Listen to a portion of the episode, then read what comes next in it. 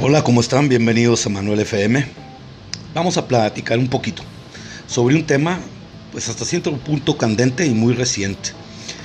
hace ya más de una semana aproximadamente fue aprobada la ley que permite el matrimonio homosexual en Baja California. Una vez que esto sucedió, ciertos grupos y sectores conservadores pues pegaron el grito al cielo prácticamente, ¿no? Eh, casi casi se le salió un Dios mío, Dios mío, porque nos has abandonado? Y la verdad estoy de acuerdo con ellos en que quieran protestar, indignarse y oponerse. Pero igual estoy de acuerdo con la parte contraria que está feliz porque por fin puede casarse y porque se les reconocen sus derechos, sobre todo por eso.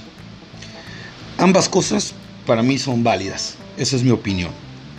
Lo que ya me desconcierta un poquito eh, es lo siguiente. Los grupos y sectores que están en contra de la aprobación de esta ley y protestan en consecuencia, lo hacen esgrimiendo un argumento que, lo repito, a mí por lo menos me desconcierta, me confunde. Y es el decir que esto, o sea, esta, la aprobación de esta ley, es un ataque a la base de la sociedad, o sea, a la familia. Llegan al punto de decir, o sea, va a matar a la familia. A la familia le espera una hecatombe con esto. A ver, a ver, vámonos, vámonos muriendo cuando nos toque y vámonos esperando el apocalipsis a su tiempo. yo les diría a estos grupos que, como dicen los argentinos, no aclaren que oscurece. Hagamos un poco de memoria, solo un poquito, tratemos de. Miren, la desintegración familiar o descomposición, como se le llama estos días, es un fenómeno con el que se ha estado luchando en México desde hace mucho tiempo. Yo recuerdo este tema haberlo visto plasmado, plasmado perdón, ya en medios de comunicación desde finales de los 70. O sea, ya estamos hablando de, de 40 años. El gobierno se dio cuenta, porque a veces los gobiernos en México se dan cuenta de cosas. ¿eh? Parecen pendejos, pero no. A veces eh, llegaban a pescar algo en el aire por aquellos tiempos. ¿Estaban concentrados en robar? Sí pero a veces se daban cuenta. Pero entonces comenzaron a estar conscientes de que en México había un fenómeno creciente de familias rotas, descompuestas. Había mucha violencia intrafamiliar. Y sabían o más o menos suponían eh, que las razones para que esto estuviera pasando eran muchas y variadas. Por nombrar algunas nada más, pobreza, ignorancia, analfabetismo, Ignorancia, no se me hincha un huevo saber. Desinformación, nadie me informa, nadie me explica. En las escuelas hay un silencio, no se quiere hablar sobre la situación del exceso demográfico.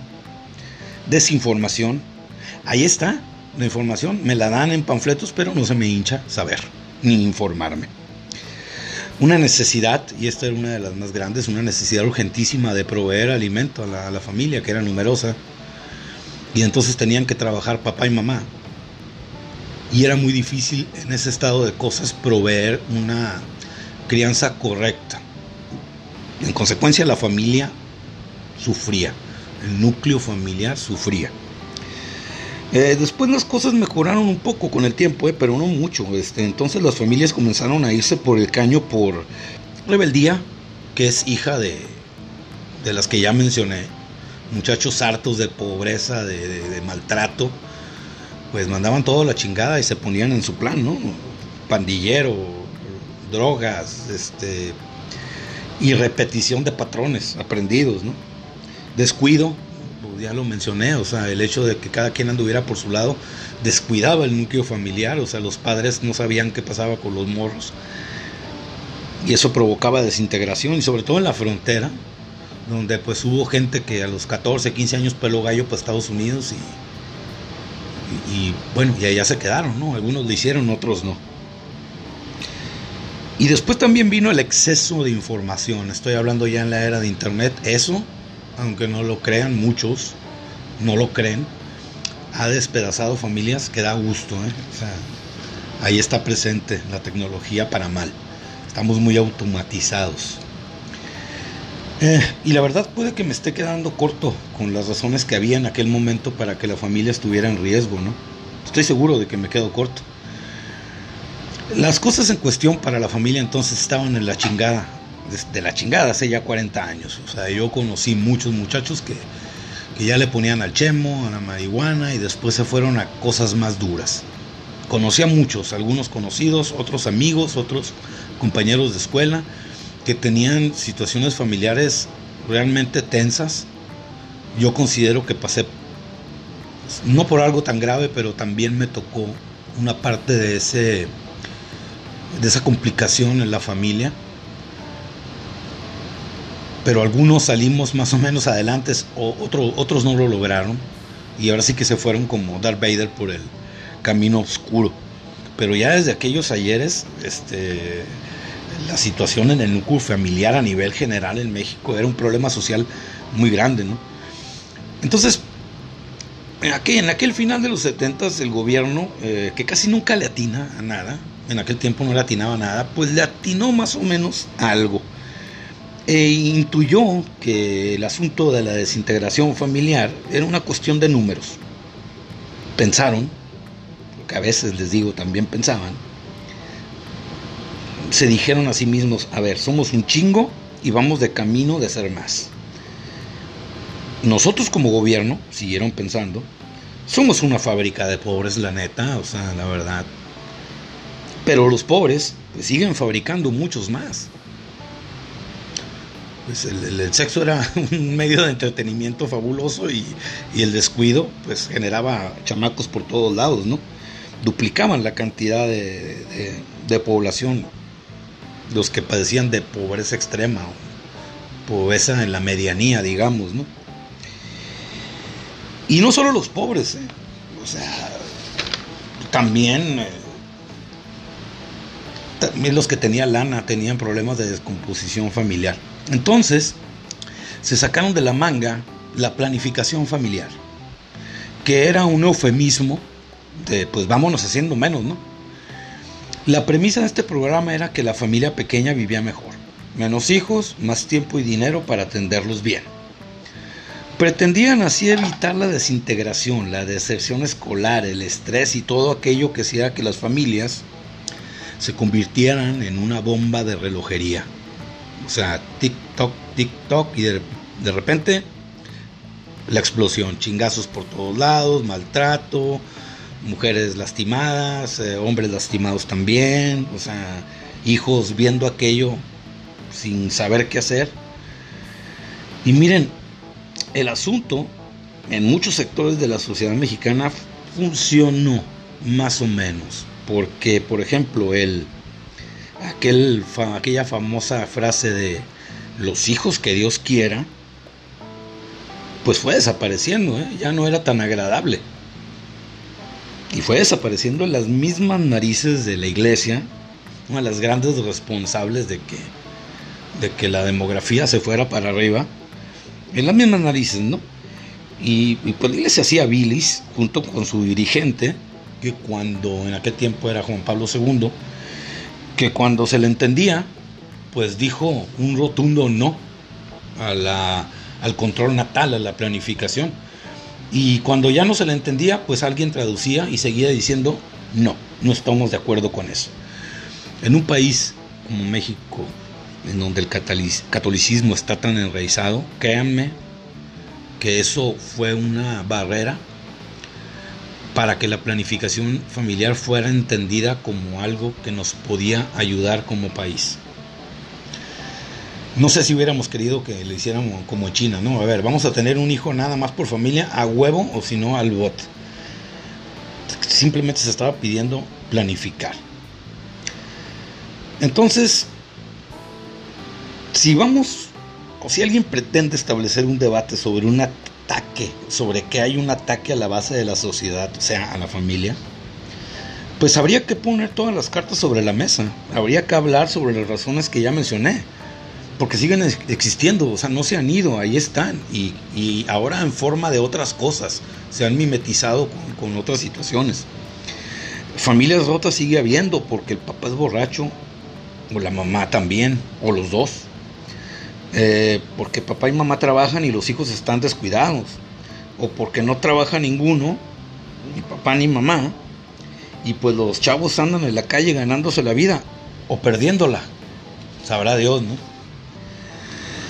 También se despedazan porque hay lana y eso compra todo, hasta los buenos comportamientos, ejemplos y todo aquello que se ocupa para una estabilidad familiar. O, o porque el divorcio no, nunca mente el divorcio, es pecado. Entonces los hogares se vuelven una cueva de tensión y malestar, porque pues aquella pareja ya no se quiere, pero pues cómo nos vamos a divorciar.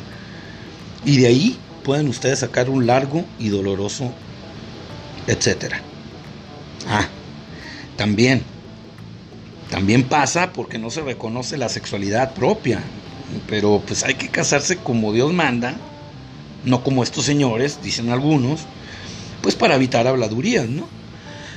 Casi de inmediato cuando eso sucede, eh, el hastío llega y entonces cuando alguno de los dos decide salir del closet, pues la familia bien gracias, ¿no? Confusión, reproches, un desmadre, en pocas palabras, ¿no? Y la familia, pues, tambalea. Entonces, mis queridos amigos, cuando escucho o leo las opiniones de asociaciones, grupos o sociedades anónimas o como putas madres se autonombren y los escucho decir que la aprobación del, que la aprobación del matrimonio homosexual afectará muchísimo a la familia, pues ¿qué quieren que les diga? pues siento que un duendecillo malvado se me cuelga de mis huevos. Aquí debo de apuntar que dentro de mis poquísimos oyentes alguien me pidió que ya no dijera que un pitufo, que dijera otra cosa. Bueno, entonces, bueno, no, vamos a meter aquí a los pitufos y vamos a decir que es un duendecillo malvado. A ver, vamos a ver. ¿Por qué estas personas, estas asociaciones contra las que no tengo nada en contra, excepto que creo que aquí están eh, transmitiendo un mensaje equivocado? ¿Por qué no dicen mejor que desde su sentir, ojo, desde su sentir, desde su perspectiva, dicha aprobación viene a ser como la gota que derramó el vaso, la puntilla? Y repito, esto desde su sentir. Se verían mejor así, porque tal como lo están manifestando, quedan como fanáticos fundamentalistas y aparte pendejos desinformados porque, perdón por lo de desinformados, porque basta con darse una vueltecita por la historia de, país, de este país, nada extraordinario, ¿eh? así que un repasón, tirar un, tirarse un rol por la historia de este país nada más, eh, para darse cuenta de una triste pero aplastante realidad. La familia, como institución rectora de comportamientos y forjadora de valores y costumbres positivos, hace tiempo que no goza de buena salud y eso, por donde quiera que se le vea, es malo. Pero decir que tal o cual colectivo es muy, pero muy responsable de eso, o que lo será, esa parte de homofóbico, cobarde e inútil. Porque, ¿qué creen? El derecho ya les fue reconocido.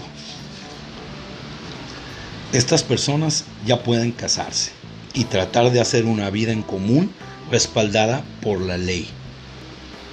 Puede que fracasen, puede que no, pero el derecho ya lo tienen. Y desde mi punto de vista debieron tenerlo siempre. Y la verdad lo mismo da que estos grupos se encabronen y hasta inciten al odio. Ellos y ellas ya ganaron. Y eso no se los puede quitar nadie ni el señor que está en Roma, allá en el Vaticano, con todos sus secuaces y cómplices, que seguramente se mueren por retroceder en el tiempo a cientos de años y comenzar a encender hogueras. Pero solo lo piensan, no lo hacen, ya no se animan, porque no vaya siendo que los quemados podrían ser otros. Esto fue Manuel FM. Que pasen buen día, buena noche o buena tarde. Estamos en contacto, ahí nos guachamos.